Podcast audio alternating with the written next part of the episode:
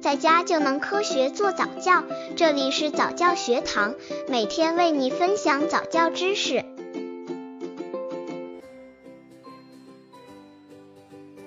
九个月宝宝早教亲子游戏三：学蜜蜂飞。这个游戏培养语言理解力和创造力。宝宝看到妈妈在扮小蜜蜂，也会不由自主地伸出小手比划起来。妈妈重复几次后，让宝宝尝试着来做，并在旁边教宝宝，这样宝宝学起来就比较快。通过儿歌伴随游戏，可以提高宝宝的节奏感，促进宝宝语言智慧的发展，帮助宝宝理解能力和动作之间的关系，提高宝宝的学习能力。良好的理解力和丰富的想象力能促使宝宝创造力的提高。妈妈和宝宝面对面的坐在床上或者地毯上，由妈妈扮演小蜜蜂。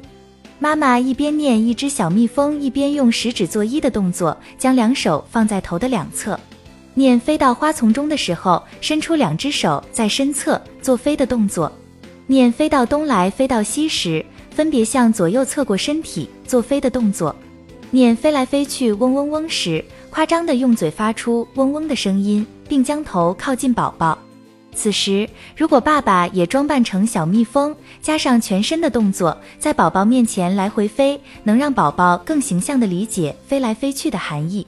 刚接触早教的父母可能缺乏这方面知识，可以到公众号早教学堂获取在家早教课程，让宝宝在家就能科学做早教。九个月宝宝早教亲子游戏四：足球小明星。这个游戏锻炼宝宝大动作。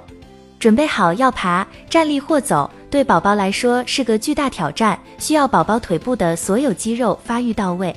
踢腿游戏有助于发展宝宝的大动作协调性技能。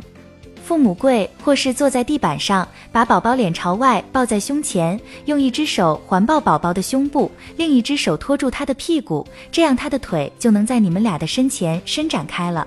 把一个球放在宝宝正前方，帮他用脚踢到球，然后你跟着往前移动，好让宝宝能踢着球向前走，就像个小小足球明星。